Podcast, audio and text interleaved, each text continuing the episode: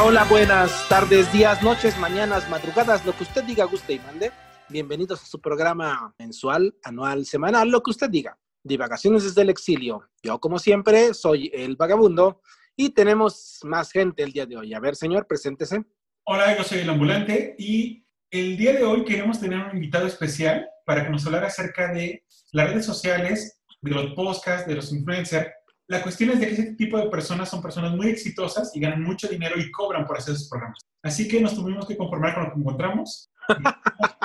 Doré. Hola, muy buenas noches. Soy Doré. Hola, Doré. técnicamente tampoco tenía absolutamente nada que hacer más que rascarme la nariz y me estaba sangrando, así que decidí entrar a este podcast. Bienvenido a usted y su sangrado a este podcast, señor Doré. Muchas gracias. Pues bueno, el día de hoy, como bien dijo el señor ambulante, Hablaremos de esa gente quien recibe beneficios, lucra y más aún cree que tiene algo que decir en las redes sociales. Tenía un conocido que decía algo así como, yo no tengo nada que decir, pero lo digo muy bien. Y así podríamos enmarcar a muchos de los personajes que hoy en día son parte de la cultura pop, mucho de la cultura cotidiana y que incluso son importantes. Gobernadores, personajes y celebridades, de repente son parte de ello, quienes son, ofrecen una información, cual sea, ofrecen un dato y de repente son importantísimos por no decir nada, pero decirlo muy bien. Y creo que es una cosa que lleva pasando mucho tiempo. Pero ahorita hablamos de economía y de semiótica, en todas esas cosas, o cualquier cochinada que queramos decir. A ver, señor ambulante, ¿qué quiere decir al respecto? Creo que es muy interesante cómo fue la evolución en los medios de comunicación y cómo las personas pasaron de ser consumidores pasivos a través del consumo de lo que ofrecía la televisión y la radio cómo el Internet permitió que las personas se convirtieran en creadores de contenido. Desde aquellos blogs y la posibilidad de, poder comunicarse a través de, la, de los grupos de discusión a mediados de los noventas, creo que empezó a cambiar la dinámica de la forma en la cual las personas se entretenían, se informaban o se desinformaban. Y que la explosión de las redes sociales, junto, por una parte, las redes sociales y además la posibilidad de que las personas pudieran editar y ofrecer videos a través de YouTube cambió por completo la dinámica. Entonces la gente ya no se informa y se entretiene únicamente por los canales que ofrece el radio y la televisión, sino lo hace ahora a través de Internet. Y entonces en Internet encontramos a un sinnúmero de personas que ofrecen diferentes tipos de contenido y cómo eso también va, va a influir en qué papel tienen esos actores en la sociedad de tal forma que las empresas ya les están pagando. Y entonces tenemos varios, tenemos varios ámbitos. Uno son los youtubers, otros que básicamente es por los eh, videos, otros van a ser los influencers que se mueven en las redes sociales y otros más son aquellos que son los podcasters. Aquella gente que no tiene nada que hacer un día en la semana y entonces se conecta a internet y dice tonterías. Junto con Babulante y Vagabundo gente como ellos, por ejemplo. Justo estaba hoy viendo la oferta de Spotify y trae ideas de cuáles son las sectas, cuáles son los, o sea, todos los programas que hemos hecho. Hay un canal de podcast dedicado exclusivamente a ahondar sobre ello. Hay sobre ovnis, hay sobre sectas, hay sobre cómo mantener una buena cocina, sobre el tai chi. ¿Cómo, ¿Cómo ambulante? ¿Ya hablamos de cocina? Bueno, un día estos de cocina y pasaremos nuestras mejores recetas a todos los demás. Pero hay gente que habla del fin del mundo, de las sociedades secretas, de finanzas, de cualquier cosa. Hay un podcast exclusivamente dedicado a ellos, Spotify. Gracias Spotify, señor gran creador de, divagaciones en el señor gran alojador de el exilio, lo queremos mucho. Y bueno, el asunto es que hay, hay un montón de canales que ustedes pueden escuchar y la pregunta es, ¿realmente alguien habla de algo que sepa? realmente, o sea, el Internet es una cosa interesante. Cuando empieza la generación 1.0, uno era consumidor total. De repente empieza la 2.0, que empieza uno a volverse una cosa que le llaman prosumidores. Los prosumidores, a la par que consumen, también producen información, también producen datos. Y entonces se vuelve un asunto bidireccional. De repente, uno puede escuchar mucha información y, oh sorpresa, cree que tiene derecho a producir información y lo hace. Esto se vuelve un fenómeno sumamente particular. Andy Warhol hace muchos años dijo que todo el mundo tiene derecho a sus 15 minutos de fama y hoy en día los podcasts, hoy en día los escándalos en YouTube, hoy en día la cantidad de gente que tiene canales en todos estos lugares asume esos 15 minutos y los ejerce cabalmente a través de programas. Y esto es como parte de lo que tenemos. Y digo, con la generación 3.0 del Internet, donde ya no solamente estamos constreñidos a una televisión, sino un teléfono, podemos hacerlo, o una tablet, empezamos a generar productos de manera dúctil, variable y además móvil. Y entonces damos la impresión de que siempre estamos a la, a la, a la vanguardia, estamos presentes todo el tiempo y además tenemos la impresión de generar información siempre fresca, que pensamos que podemos competir con el periodista, etcétera, etcétera, pero siempre es como producir al momento, producir rápido y producir con las exigencias de mercado que siempre quiere cosas nuevas y a la onda, siempre cosas nuevas y frescas y de vanguardia. Entonces, esa es parte del destino que nos hoy en día nos permite hacer podcasts o canales, siempre estar dando innovación y diferencias para un público cada vez más ávido de novedades en el sentido heideggeriano. No sé cómo lo ves, Dure o ambulante. Yo difiero un poco. Venga, venga, venga la no, alegría. No es tan oscuro, así como tampoco un momento dado una persona que, que quiera saber un poco más eh, pueda haber un, realmente un canal que le ayude a realizar una actividad. Hay muchas personas que dominan un arte, un, una forma de hacer las cosas, eh, una técnica y lo comparten y eso les sirve para poder aprender. También es muy cierto que aparecen contenidos en los cuales pues, no es necesario saber algo, es divertido y eficiente. Y sí, como bien lo dices, hay un mercado para absolutamente todo. Pues al final del día todo se vende. Todo, todos tienen ganas de comprar, aunque sea un artículo, por más. Ay, pues ojalá ya nos compren porque nosotros no recibimos nada. Pues eh, exactamente, exactamente. Eh, do, dos personas, en este caso eh, Vagamundo y, y Ambulante, pues eh, están siendo escuchados por las personas. En Irlanda. Saludos a Irlanda, por cierto. Saludos a Irlanda y misteriosamente Irlanda. O sea, ni siquiera es México. Irlanda, ¿qué idioma hablan? Disculpa. El idioma de los duendecillos abajo de los arcoíris. bueno, ese, ese es, ese es un, un, una muy buena respuesta, pero la verdad es que hablan irlandés, se supone. Este, aquí, yo, rápido, una búsqueda rápido en Google, pero realmente nos ha facilitado eh, los youtubers en gran medida muchas situaciones que tenemos duda y que Google no nos puede dar esa respuesta porque solo nos daría unos guiones. En este caso nos están ilustrando con, con video y audio, como realmente muchos de nosotros aprendimos en la época dorada de que nos educó la televisión. Y pues al final del día a veces nos puede ayudar, evidentemente, a veces no lo es así, simplemente es una forma de perder el tiempo.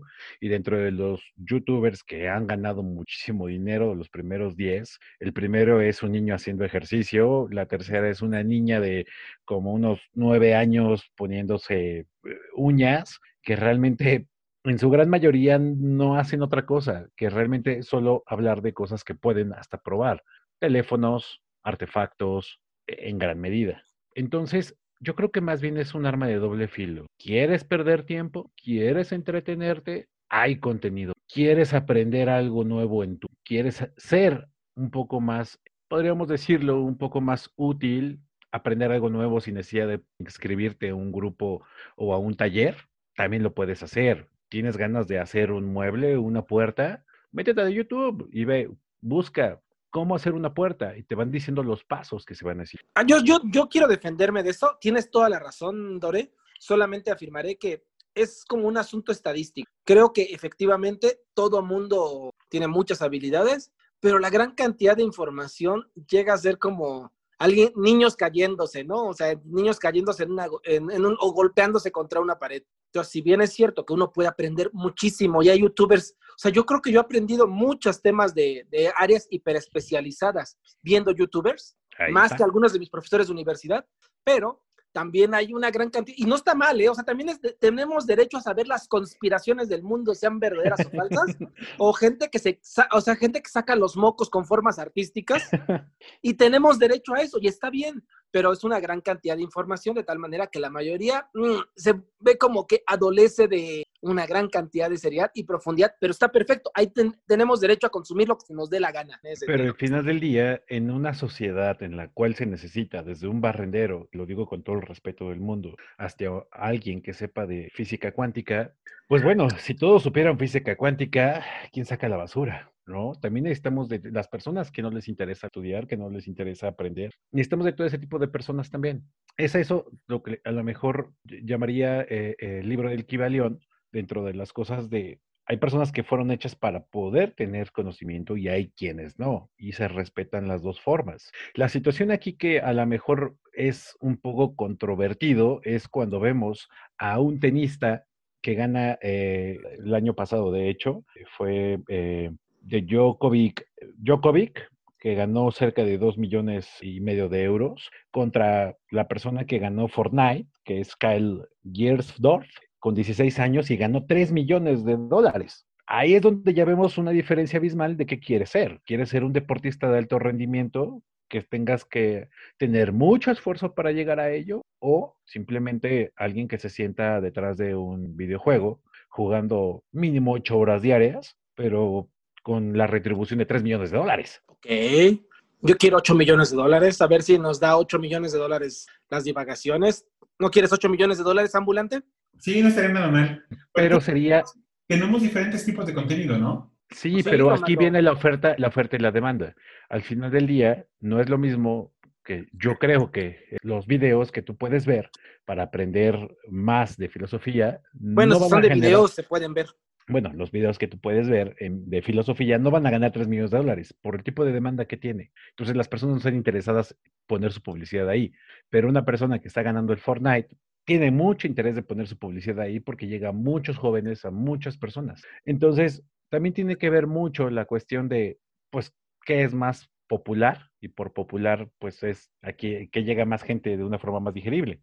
Entonces, eh, pues yo digo que es equitativo y siempre ha sido así. O sea, realmente toda la época, toda la historia siempre ha sido así. Pero no, veo pero no está peleado. Según yo lo que dije, no es que esté mal, solamente que se han generado discursos, ni siquiera que sean huecos porque no digan nada, sino porque como todos dicen lo mismo, tú puedes encontrar 10.000 youtubers, 10.000 podcasts sobre Fortnite, sobre Minecraft, sobre Among Us, tú puedes encontrar 10.000 de ellos, de tal manera que es como cuando le echas agua al caldo, cada vez sabe menos. O sea, en ese sentido me refería como que al final del día producimos un discurso que tanto decirlo se vuelve vacío. Es como cuando cuentas un chiste 30, 40 veces. De repente, de tanto repetirlo, se empieza a sonar como cada vez menos gracioso. Ahora, creo que hay otro punto. Dime, ambulante. Lo que les comentaba es, por una parte tienes que, tienes diferentes fuentes de contenido y eso se va convirtiendo como un mar amorfo y cómo te guías bajo ese mar de contenido.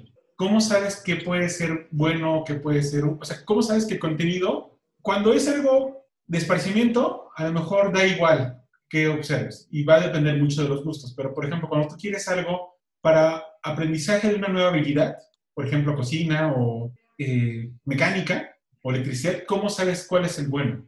Entonces, tienes otro problema.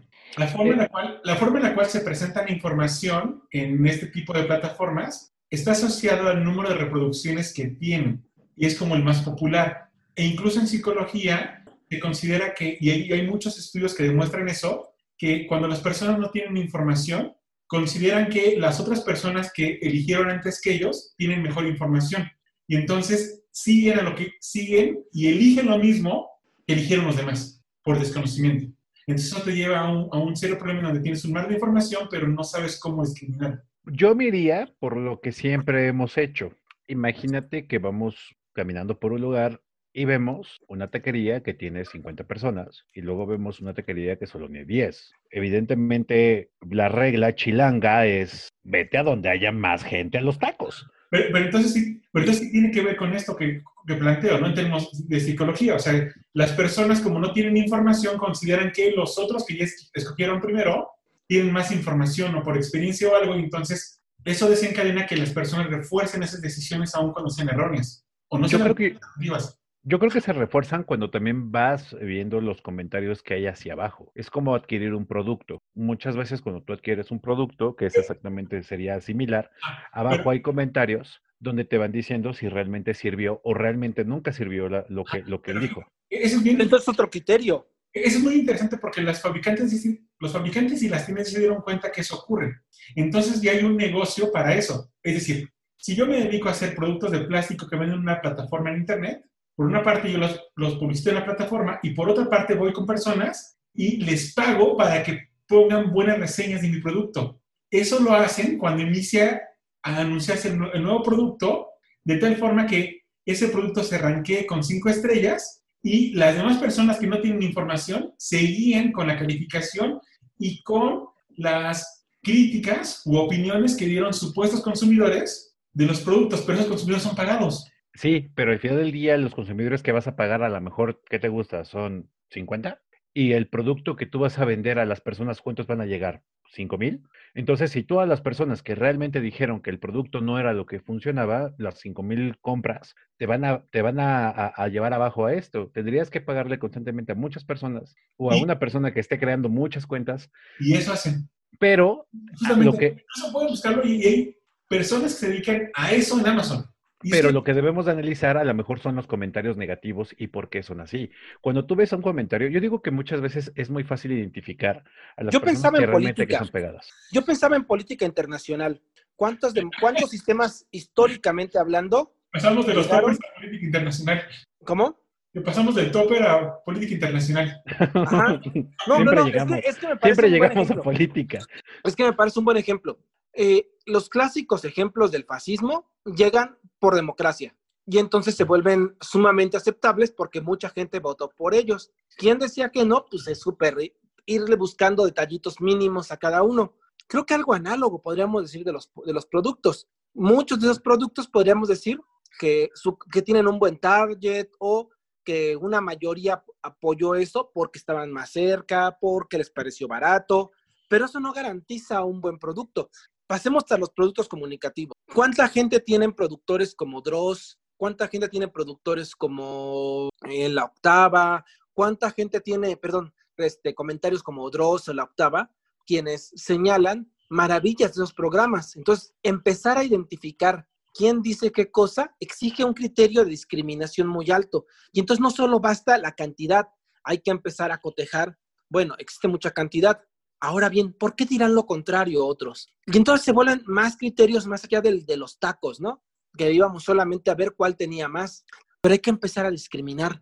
Digo, como si fuese una democracia de, de información. No porque haya muchos significa que es mejor. Y entonces hay que empezar a buscar otros criterios. Uno, que creo que tienes razón, Dore, es la cantidad. Pero después de eso hay que buscar otros, porque ese no es suficiente. No sé cómo lo ves, Dore, o ambulante. Me parece bueno, pero también tenemos que poner la situación que ahí eh, iba a abordar.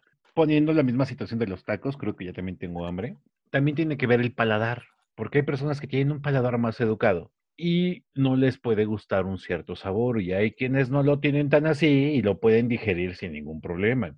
Entonces, vamos a la cuestión ahora de estos programas y contenidos en los cuales pues, a veces bastante sosos, sin sentido, no tienen una, a veces si quieren ser cómicos, no tienen ni siquiera una estructura, si quieren enseñar algo, ni siquiera son tan específicos, etcétera.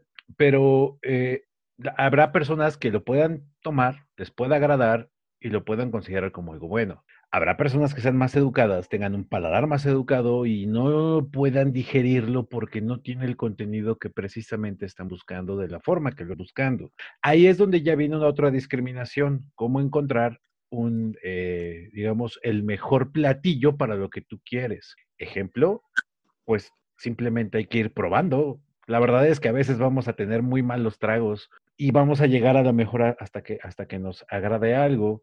Entonces, esa, esa es mi idea como tal, de que realmente no vas a saber, y más como hay tantos de millones de contenidos que se suben cada minuto, es prueba, prueba, prueba y prueba. Prueben muchas veces la divagación del exilio. Tenemos muchos temas. Efectivamente, si no les gusta un tema, pueden escuchar otro y otro, y si no, cinco minutos después, cambiamos de tema en el mismo programa.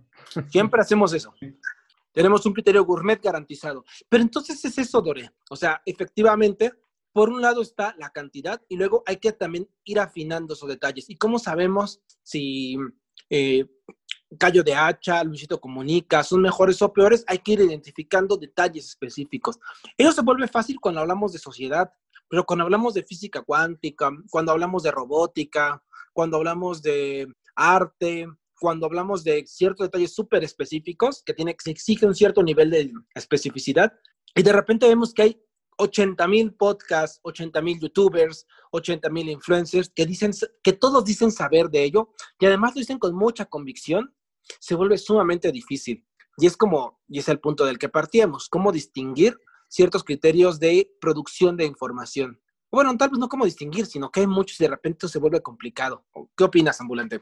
Sí, indudablemente muy complicado. O sea, creo que a lo mejor uno puede buscar en ese tipo de páginas o en ese tipo de, de sitios de internet información que, o contenido de, esparcimiento, o a lo mejor uno puede buscar información sobre cómo cocinar un pastel. Entonces, pues si no te sale bien, no pasa nada. Pero yo no buscaría información sobre cómo hacer un negocio o información sobre cómo hacer un portafolio de inversión.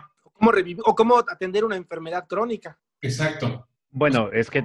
Lo que ocurre es que no, no conoces quién es el otro qué tipo de capacidad tiene para considerar si es válida o no su opinión o si puede llegar a tener cierto tipo de intereses comerciales. ¿Qué es lo que ocurre? O sea, por ejemplo, yo deseo comprar eh, un automóvil o deseo comprar un aparato electrónico específico. Entonces puedo buscar reseñas en Internet, pero si yo no sé si la empresa le está pagando al que está sacando la reseña, pues entonces puede ser difícil y puede darte una explicación o una visión sesgada. Creo que Dolores está ahogando del coraje. Pues no sé, pero yo estoy esperando a ver a qué hora nos patrocinan, pero como eso no va a pasar, vamos a seguir hablando lo que se nos dé la gana. Es que necesitamos llegar a, un, a una farmacéutica que quiera lanzar un nuevo tipo de antidepresivos. Ah, eso podría ser porque nuestros programas no son muy optimistas. Sí, podríamos ser exactamente, pero eh, bueno, teniendo a lo que, atendiendo un poco a lo que dices, estoy totalmente de acuerdo, pero vamos a ponerlo en un punto más crítico. ¿Realmente las personas dan por hecho que se pueden curar si ven un programa de YouTube, no sé, de cáncer, SIDA o algo por el estilo? La respuesta es lamentablemente sí.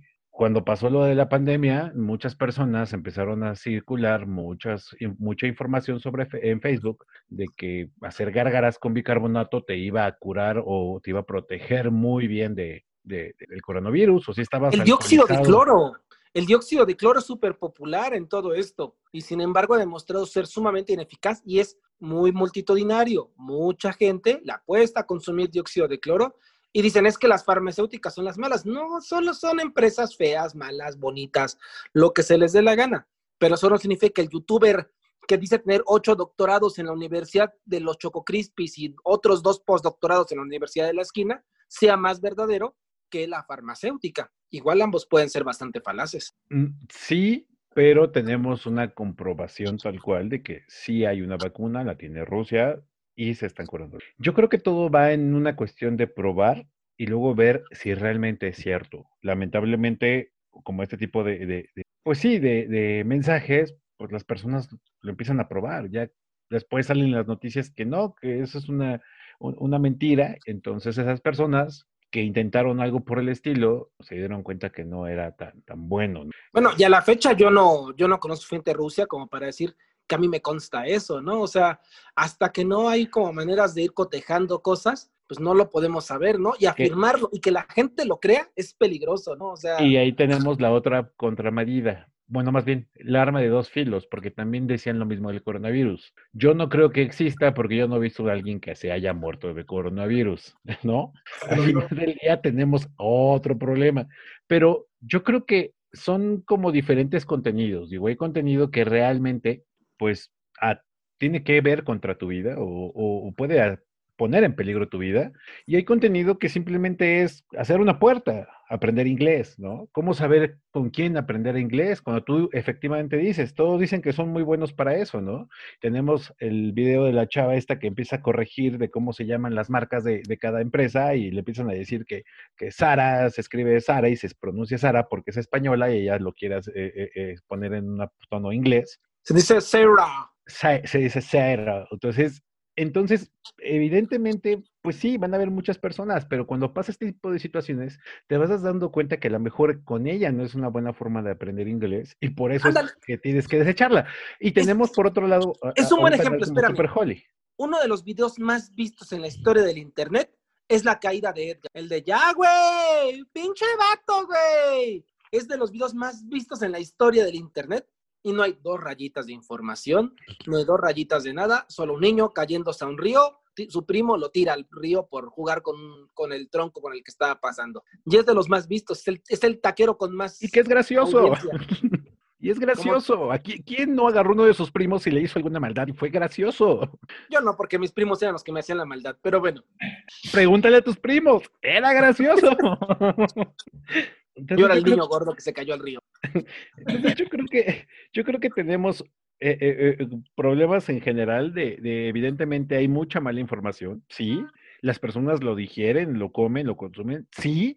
Hay personas que en este momento están haciendo hasta rituales porque creen que les va a dar algo, un beneficio económico. ¿No funciona? Intelectual. Sí. No funciona, deja que sea mío.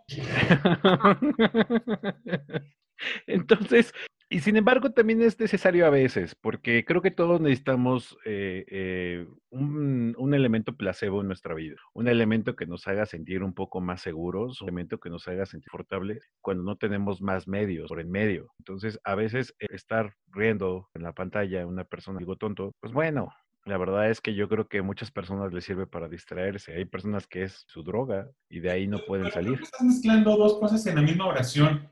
Porque por una parte empezaste a hablar acerca de el consumo de contenido que puede ser, ser útil y luego cambiaste a hablar acerca del el consumo de contenido con fines de entretenimiento. Pues sí, es que estamos divagando, ¿no, ambulante? o sea, sí, efectivamente.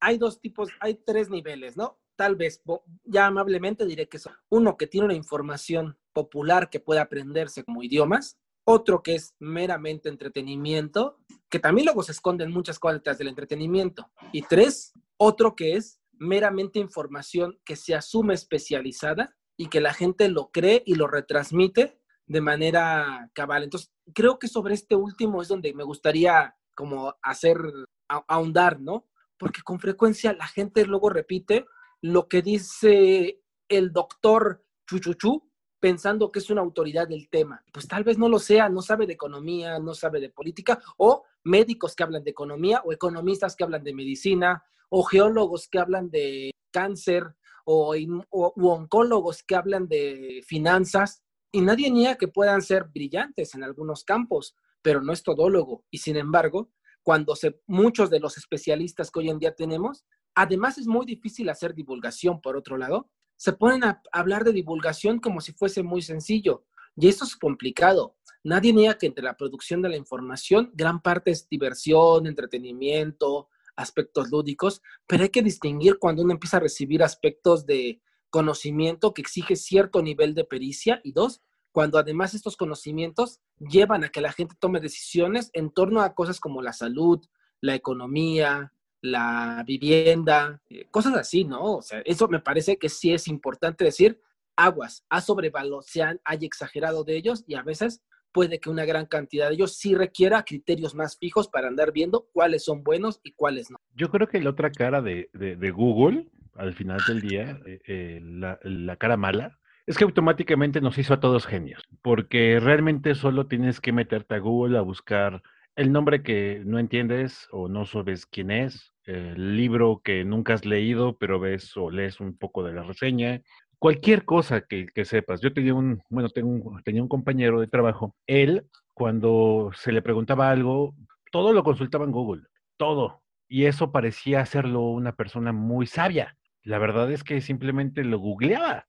Entonces, aunado a eso, las personas, en este caso, hacen contenido basado muchas veces en ello. No saben del tema muchas veces, pero gracias a todas estas herramientas sacan este contenido para poder hablar de ello. Entonces, aquí en este aspecto, digamos que eh, al momento de que alguien consulta algo sin saber la fuente, sin saber que detrás de ello a lo mejor viene eh, una persona muy preparada o de una familia súper preparada, que volvemos al tema de inglés, de esta persona que a lo mejor cursó inglés en la primaria, secundaria, en una escuela más o menos, a otra persona que se llama, en este caso, la youtuber Super Holly, que su papá tiene doctorado en lingüística, que su lengua materna evidentemente era eh, eh, hablar inglés y aparte de eso, como materia de estudio, me parece estudiar en náhuatl y que cuando ella iba a la escuela, la maestra la reprobaba porque decía, es que eso no se pronuncia así, así lo hacía la maestra y se lo hacía a todos los alumnos. Y le decía a su papá, pues que tú tienes que seguir el rumbo de, de donde estamos, tienes que adaptarte de donde estamos, ¿no? Sin embargo, ella tenía más conocimiento aún que la maestra. En este caso, poniéndolo en una cuestión de Google, nos hace genios y esos genios lo que hacen son contenidos y esos contenidos muchas veces son malos y muchas veces nos llevan cuestiones, pues, quiero decir, no catastróficas, porque no he conocido a una persona que se haya muerto por algo por lo que haya sido, haya hecho un Yo sí, yo sí. No, tú sí son catástrofes. No, y fue muy triste para mí, dejé de hablarle y me entristeció mucho, pero sí se murió por creer tonterías de la red. Pero nada más diré una cosa y quisiera ver qué opina el ambulante de todo esto, que hay algo más triste. Autoridades de una universidad muy prestigiada en México, quien dice, literal, y lo dijo con esas palabras, que las redes sociales son la nueva universidad del mundo. Entonces, eso sí me parece además grotesco. No sé cómo lo ves, ambulante o tú, Dore. Perdón, es que como fui a pagar mi ritual, por eso Ah. me senté unos minutos. Eh, me llamó la atención algo que dijo Lore, cuando decía que esa, era la cámara, eh, que esa es la cara mala de Google. Y me pregunto cuál es la buena. Si es que Pues tiene que- una. No, sí, sí, tiene buenas. Yo no sé cuál, pero eh, eso es tema de otra, de otra divagación. De otra divagación. Sí, ya, ya lo habíamos discutido alguna vez acerca del Big Brother, pero creo que podríamos volverlo a retomar y enfocarnos, tomarlo diferente. Y con respecto al tema de las redes sociales, yo creo que no necesitas que la gente se muera por una decisión que, que tome ahí, pero sí puede tener implicaciones muy fuertes en su vida. Haber seguido una decisión errónea de alguien que no estaba informado. O sea, por ejemplo, hacer una inversión siguiendo los consejos de un podcaster o de un youtuber puede ser muy peligroso. O sea, porque puedes invertir tu patrimonio por completo. O hacer una deuda de largo plazo. O sea, una hipoteca puede ser muy, muy arriesgado eso. Porque embarga la viabilidad financiera de las personas a largo plazo. Y puedes solamente seguirlo. Entonces las implicaciones pueden ser diferentes. Incluso hasta la receta del pastel, depende de lo que tenga, puede hacerte daño. Entonces, no necesariamente todo lo que ocurre es sin moco. Algunas de las cosas que pueden ocurrir si sigues unos consejos de personas que están mal informadas pueden ser graves para la integridad o tener un impacto de largo plazo a las personas. Entonces, pues creo que es parte de los riesgos que hay, ¿no? De la información ahí y de los contenidos. Ahora, la otra parte tiene que ver con el potencial que tienen estas personas que producen contenidos para las redes sociales y para Internet para atraer a otros usuarios de tal forma que ahora las empresas los están viendo como un medio de publicidad muchísimo más efectivo que hacer una campaña publicitaria en los medios tradicionales. Es decir, tú tienes a una empresa que se dedica a vender productos alimenticios o productos cosméticos, que antes hacía una campaña publicitaria a nivel nacional y tiene que pagarle a una televisora la transmisión de una serie de comerciales durante X periodo a tal horario, cierto monto. Entonces, la empresa tenía que asumir el costo de esa publicidad asumiendo que un alto volumen de usuarios iban a interesarse por su producto, aunque tal vez no era así. Uno puede estar anunciando unos tenis o un juguete y el público objetivo, o el, si el público que visualizaba el comercial o la publicidad no era el objetivo y entonces dejaba de ser efectivo. Y en el caso de las redes sociales y del contenido en general de Internet, como tiene la capacidad de atraer a un público específico que esté interesado en cierto tipo de productos, las campañas publicitarias son muchísimo más efectivas. Las empresas ya lo sabían desde hace algunos años y lo pudieron comprobar este año con el caso de la pandemia. Muchas empresas decidieron cambiar las campañas de publicidad masivas que hacían por radio y televisión y lo canalizaron a campañas de publicidad por Internet, porque únicamente van a pagar por el número de, de videntes, digamos así, o de, pues, de, de, consumidores que, efectivos que tienen. El número de efectivo de personas que entran a la página de Internet, el número de personas que ven la publicidad, que hacen clic o que escuchan el podcast. Entonces sí está cambiando por completo el rol que van a tener los productores y los consumidores. Yo creo que en este caso va, va, va a llevar a un replanteamiento de cuál es el papel que van a jugar los creadores de contenido tradicionales, como la radio y la televisión. Y también cuál es el valor de la información, que además se ha difuminado. Está ese famosísimo ciclo del cerdo que decía Ernst Mandel, ¿no? Que decía que creo que es en Inglaterra había una demanda de cerdo muy alta y que eso hizo que todas las familias produjeran cerdo, hasta el punto de cuando todos tenían un cerdo en condiciones de venderlo, pues todos ya tenían un cerdo, entonces no había condiciones de venderlo, de sacar ganancias de ello, e incluso algunos se llevaron que tuvieran costos. De repente todos se volvieron youtubers, todos se volvieron podcasters, todos se volvieron creadores de contenido, pensando que iban a ganar y de repente todo lo contrario. Pues fue una propuesta entre millones, esperando que moneticemos nuestros videos en YouTube, esperando que moneticemos ello. Tan, es así que el mercado se saturó en algunos momentos y ya no están, o sea, si bien es rentable todavía para unos cuantos, ya no es tan rentable para los que empiecen a iniciar en este momento. O tal vez lo sea, pero ya sería mera combinación azarosa o apoyo de algunas empresas de tal manera que ya no sería su contenido, sería más o menos lo que estén ser relativamente indicado. No sé cómo lo ves, ambulante o Durem. Pues yo creo que estás sacando un poco tus frustraciones. Te estás proyectando. Estás proyectando. Aquí este podcast va a sacar de de vagabundear y pues nomás no, sigues ahí. No, de hecho, justo acabo de decir que ya son tantos que ya no nos alcanza para que... Yo, yo, yo creo que más bien le pasa lo que todos los maestros, que al final del día llegaban a, de cierta forma, media hora era una cuestión ahí catártica eh, para sacar sus frustraciones y la otra media hora era para regañarnos y solo 10 minutos de contenido. No digo que sea lo mismo aquí, no digo que sea lo mismo aquí, pero ahora bien, la pregunta es, ¿cómo estar de moda? ¿No? Tenemos, no me acuerdo cómo se llama el amigo, que popularizó una canción que hace mucho tiempo no se escuchaba y que estaba consumiendo una bebida y que justamente esta, eh, le regalaron una camioneta de, tantos, eh, de tantas vistas que tuvo y que, y que alzó las ventas sin querer porque ni siquiera él lo buscó como tal. Le regalaron una camioneta, no sé si le dieron dinero, pero realmente lo que hizo fue subir una canción que era de Dreams, Fit Good Mac, el grupo, en patineta, con ese video duró creo que 30 segundos el video tomando, de repente te vuelves popular. ¿Cómo saber qué contenido te hace popular? Realmente hay muchas personas que están haciendo infinidad de tonterías y que muchas han perdido la vida, lamentablemente. Personas que luego están ahí queriéndose tomar videos o fotos en una cornisa y, lamentablemente llegan a perder la vida. Y tenemos por otro lado personas que ni siquiera buscan hacerse famosos y que de la nada lo son. ¿Cómo saber qué es lo que te hace famoso, pues es un poco difícil. Sí, pero a lo que voy es que tampoco ya es un negocio seguro, que antes se pensaba de, ah, pues ya me dedico a ser youtuber y ya seguro tengo mi vida garantizada. no lo es hoy en día. O sea, en realidad es un mercado mucho más complicado ya está sumamente saturado de un montón de oferta. Sí, y no, y, evidentemente no te hace no, ser youtuber, eh, subir contenido cada dos días, si tú quieres, por muy mal lo que sea, no te garantiza un salario o que seas famoso. Hay personas como esta persona que a lo mejor tiene como cinco o seis videos y realmente ese que le pegó, pues ya le dieron una camioneta, ¿no? O sea, no tuvo que hacer más. ¿Cómo saber qué contenido es el que te va a hacer famoso? Pues es lo que tú dices, es azaroso. Yo, yo veo en general el Internet como realmente el coliseo romano. Hoy amas a alguien, mañana lo odias y lo decapitas.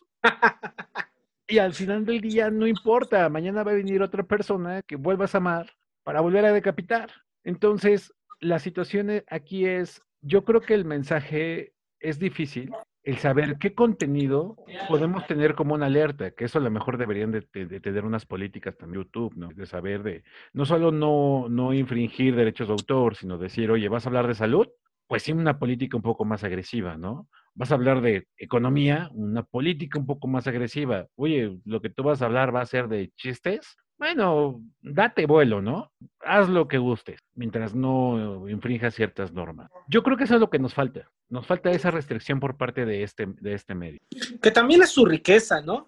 Porque también les permite a quien sea de poder decir eso. Tal vez convendría como, no sé si haya restricciones o no. Lo único que sabemos es, lo, es que es lo que hay. Mucho, mucha oferta y de tal manera que a veces es difícil saber qué poder elegir de ella. Es lo único que se puede decir, ¿no? Pero Facebook lo hizo. Facebook nos dio, Facebook y Twitter nos dio una ventanita de a lo mejor lo que debemos de aspirar. Cuando empezaron a hablar cosas de COVID, de que no se cuidaran, por ejemplo, como lo hizo eh, uno de los, o, mensajes, Trump, pues lo borró, lo borraron, lo bloquearon, ¿no? Inmediatamente. Entonces, porque ponía en riesgo a la población yo creo que más que riqueza, sí tenemos que ser un poco más eh, restrictivos en cuestiones específicas. Y el riesgo también es la censura, ¿no, Dore?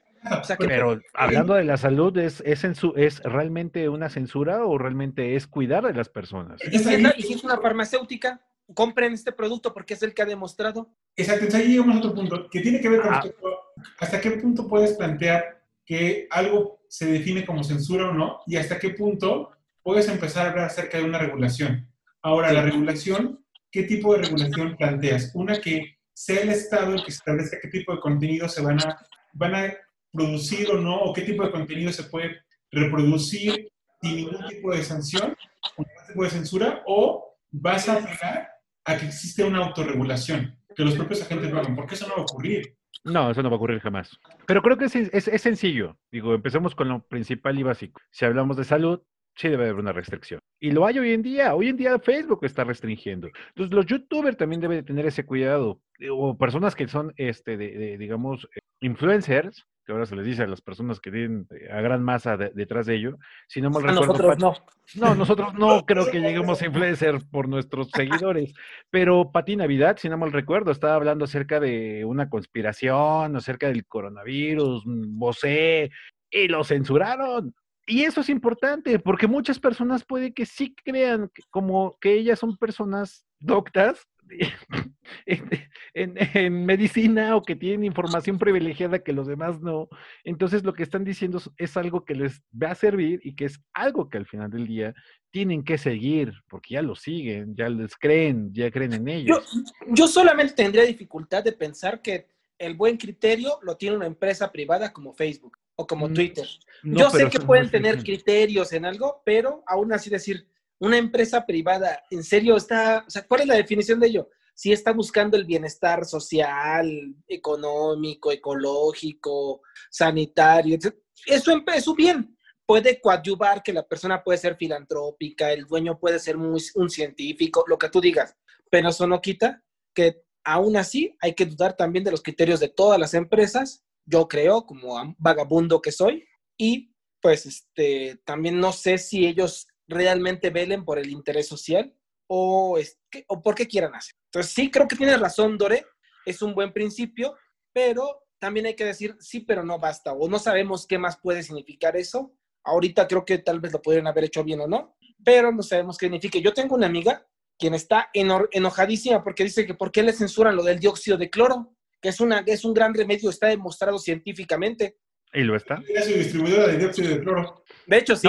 No, la pregunta Aquí en México sí lo es. ¿Y lo está? O sea, ¿realmente sí está demostrado? Pues no. Ah, ahí tenemos una cuestión muy importante. Si realmente no tienes un sustento científico de lo cual tú estás hablando, entonces sí hay que restringirlo. Ah, no, no, no. Te puedo poner un ejemplo. Hay un tipejo que es un biotecnólogo muy importante en México que se llama Bolívar Zapata, él tiene una conferencia, en la misma, porque la, ha dicho, ya la oí dos veces, dice exactamente lo mismo, que dice productos transgénicos, grandes riesgos, ausencia de daño. Él es, él es un científico muy privilegiado en México, tiene muchas investigaciones, pero fue asesor de Monsanto. El que sea científico no lo convierte en exento de, de, de, de cualquier cosa. Imagínate lo de youtuber.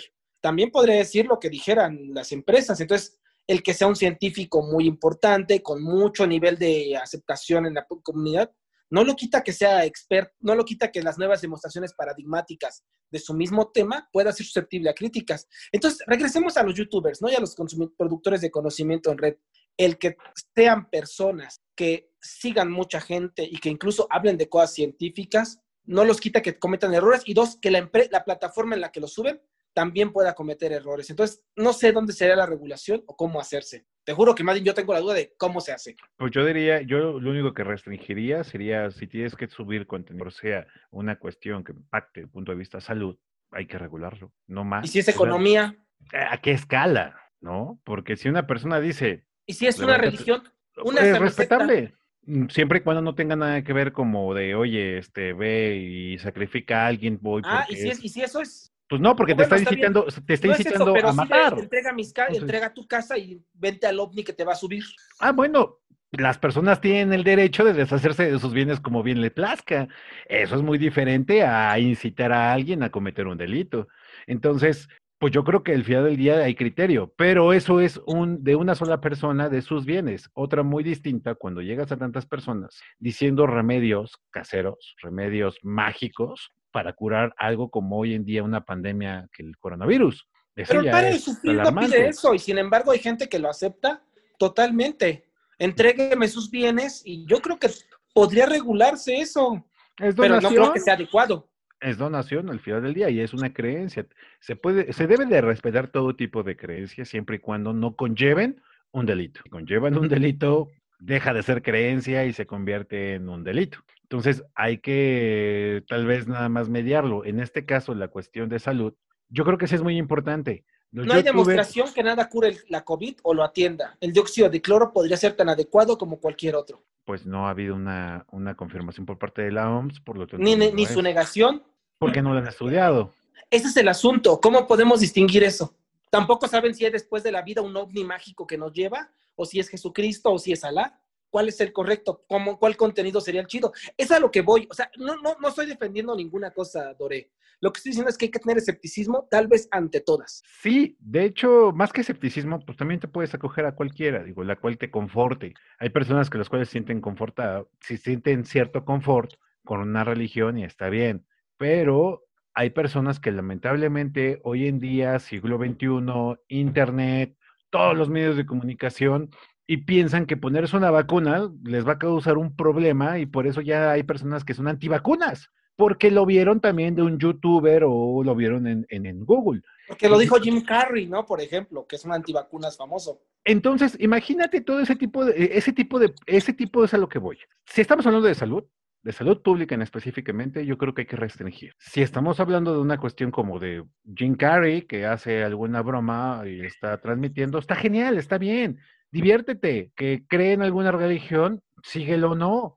Pero estamos hablando, si estamos hablando de salud pública, entonces eso sí tenemos que tenerlo un poco. Que al final del día, todos los youtubers o muchos de ellos llegan a hablar al este tema de Pero yo diría que eso a lo mejor sería como otra vez una pequeña restricción cuando las personas vayan en contra de la política pública de salud, porque al final del día la política pública conlleva, o queremos creer, porque lamentablemente solo tenemos que tener fe ciega en ese aspecto, que nos llevan a una situación de mejora para toda la sociedad, porque si no también le representa un problema al Estado. Entonces, yo sería, vas en contra de política de salud, restríngelo. ¿Por qué?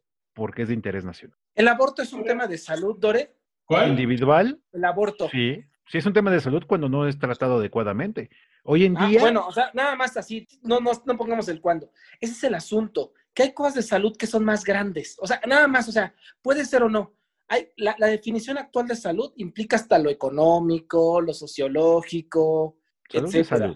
Justamente, pensaba algo similar con respecto a cómo puedes interpretar la parte de salud. Sí, una parte va a ser aquello que puede afectar, poner en riesgo la integridad en el corto plazo de las personas, pero es posible que tengas factores adicionales que puedan afectar también la salud de las personas. Por ejemplo, aquellos contenidos que hablen acerca de que el cambio climático es una mentira, que es falacia, entonces no es cierto, entonces puede seguir. Ese tipo de contenidos pueden al final, en el largo plazo, poner en riesgo la salud pública de todos. ¿Deberías de regularlos o no deberías regularlos? Pues debe de haber una política, ¿no? Eh, interna como tal, eh, de cada país, pues si al final del día, en este momento, tenemos una política en la cual se compra carbón.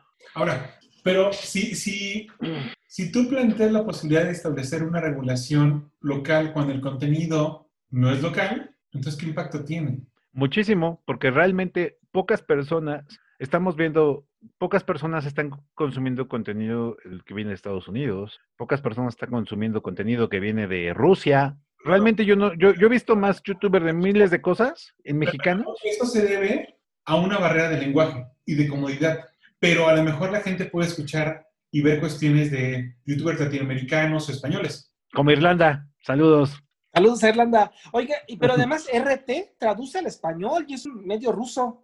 Entonces, si hay contenidos de todo tipo. A lo que voy es, es difícil pensar en la regulación cuando no tenemos parámetros fijos. Y dos, aún así, sí es conveniente pensar en eh, escepticismo ante el hecho de que hay muchos. O sea, no estoy negando que tal vez en el conjunto de todos los youtubers de un solo tema, mucha información correcta es muy buena, pero aún así sigue siendo una idea de privilegiar unos o dejar de ver un solo tema porque los demás son los que son importantes, creo que sería riesgoso. Yo soy de la idea de hay una cantidad enorme. El Internet nos volvió, como bien dijiste, Dore, sabios en todo, ni siquiera expertos, nos volvió sabios en todo. Y de repente parecería que todos sabemos todo, todos podemos todo y todos podemos arreglar todo, desde hacer física cuántica con mi sopa de acelgas hasta operar a abuelita, porque lo vi en YouTube. Y entonces se vuelve sumamente, o invertir en la bolsa y ganar millones de dólares, invertir todo el negocio. O sea, yo, yo soy presidente, gobernador, yo soy presidente, etcétera, y lo vi en internet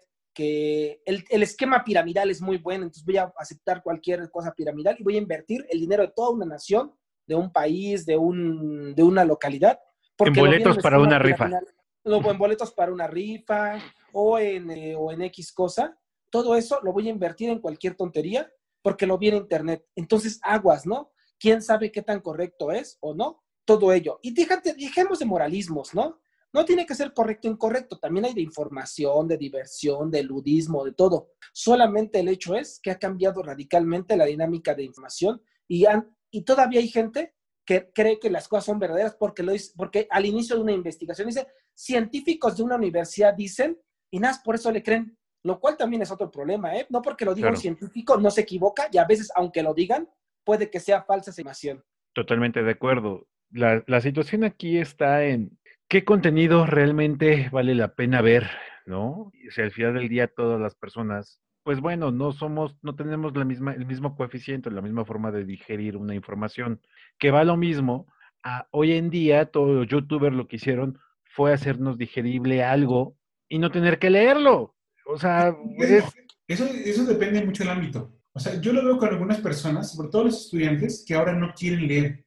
Y entonces entran en YouTube y quieren, creen que se van a aprender y más. Es correcto. Ese es un problema. terrible. Porque entonces es posible que la otra persona no no conozca el tema o es posible que lo conozca, pero lo trate de transmitir a través de la ejemplificación. Y un ejemplo simplifica. Y entonces el estudiante que ve el video dice, ah, ya aprendí, es así de fácil. Y entonces no logra reflexionar ni tratar de asimilar qué fue la información que recibió. Asume que así es la realidad. O cómo llegó a esa información, o hacer un proceso cognitivo, un proceso, un ejercicio que nos permite eh, desarrollar la mente, un ejercicio que nos permite llegar a, otras verdades con la mente. Se está perdiendo. Pero, hay cosas que ni siquiera puedes simplificar el ejercicio, porque el ejercicio justamente es eso, es solamente una sintetización y una aplicación específica de, de un posible conocimiento, pero no es suficiente. O sea, en ocasiones lo que tú necesitas es que las personas reflexionen los conceptos en su conjunto y sobre eso vayan a, implementarlo y a su vez puedan, a través de un proceso de ensayo y error, decir qué es una buena decisión y cuál no. O sea, a mí me, me daría terror que un médico me dijera que aprendió a, hacer una operación, un procedimiento viendo por YouTube. Ah, yo lo vi, entonces ya. Eh, no, pero muchos médicos seguramente lo usan, ¿no? Oye, ¿ya viste la operación de tal doctor? Y lo empiezan a ver. A lo mejor les da un poco de... de Porque muchos ingenieros aprendieron cálculo en un video, o sea, yo construí su casa con las formas de sacar derivadas. Este puente que hice para el país, o sea, donde pasan, van a pasar miles de carros, aprendí las derivadas a partir de un video de YouTube, ¿eh? pero era muy bueno, ¿eh? En serio, sí era muy bueno. O sea, el dinero que tengo en el fondo de inversión, lo invertí de acuerdo con los consejos que, me di, que conseguí en YouTube, porque ahí viene cómo tendría que evaluar portafolios de inversión. Sí, no, es, es, muy peligroso. De hecho, me acuerdo mucho que en nuestra época, cuando estaban sacando cada vez más eh, películas de libros, que al final del día creo que ya era la, la moda, nos decía, decíamos, ¿no? De me voy a esperar a la película, cuando no querías leer un libro o algo por el estilo. El problema es que ahora ya todo se hizo película con YouTube. Ya todo es película de eso quieres aprender algo, saber algo, reseña de algo, te metes a eso. Se acabó, aparentemente. Cierto. Bien, bien cierto y bien peligroso. Eh, pero nos está atrofiando el poder de razonar, de decir, creo que no por esta razón. Excepto las divagaciones en el exilio, eso sí siguen siendo obligan a razonar a nuestros. Ustedes son muy listos. Nah, no se crean tanto también, ¿no? Pero, pero, pero también la situación es, al final del día, yo creo que todo se resume a que también tenemos que ejercitar la, mente. De tener que llegar a un a algo cierto, razonándolo, también es importante en lugar de decir, hijo tal, ¿no? A lo mejor yo puede, puede, puedo yo estar equivocado, puede que mi razonamiento no sea el mejor, puede que mi razonamiento sea el más equivocado de todos, pero hice una construcción propia y eso al final del día tiene un pequeño mérito en lugar de decir, yo me equivoqué porque se equivocó él y yo dije que él estaba bien. Eh, eh, es a veces es no temer a equivocarse porque nadie tiene el conocimiento cierto, nadie tiene la, la, la certeza de algo realmente porque el día de mañana, ves, nos quedamos sin un planeta, ¿no? Cuando ya decían que era nuestro planeta, luego lo quieren regresar a planeta, etcétera. ¿Ya vieron mis tenis? Fosfo. Fosfo, fosfo. Entonces, al final del día yo creo que la realidad va cambiando, cambiamos con ella, lo que hoy creemos que es realidad, mañana simplemente no es así. Pero ese conocimiento no hay que perder esa forma de razonar, esa forma de experimentar, esa forma de llegar. ¿Qué? Y creo que tampoco hay que perder lo que los, la, la actual comunicación tiene, retos, pero tampoco porque sean retos son correctos. O sea, está bien que, nos, que cualquier youtuber pueda retar el conocimiento, pero un reto es eso, una cosa a probar, no algo a aceptar como si fuese una religión. Y mucha gente en las redes acepta datos de cualquier personajillo porque se dice ser inteligente, solamente porque se lo dijo un medio como el Internet.